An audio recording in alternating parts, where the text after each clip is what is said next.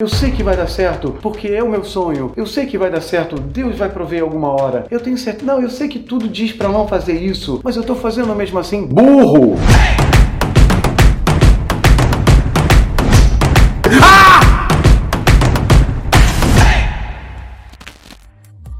Quando eu não conheço uma indústria, posso estar falando merda, porque eu não fui estudar o mercado de bateria e tal, mas é um feeling. Às vezes a gente é músico, ama bateria, por exemplo.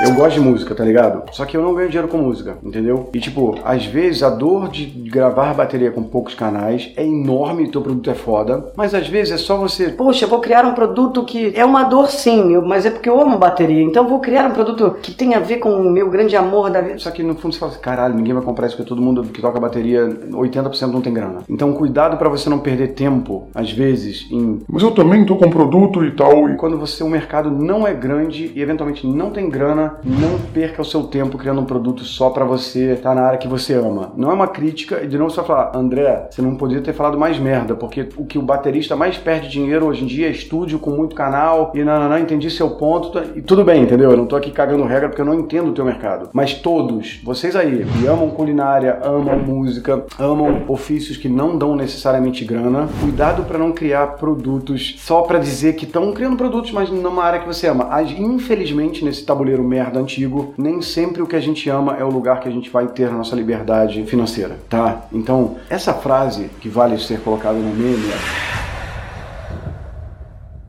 só ela muda a porra do Brasil inteiro, 40% dele, tá? E tipo assim, não é assim. Tô falando isso porque quero que vocês me amem com as minhas frases ideais, não. Minha equipe, por favor, salva essa frase.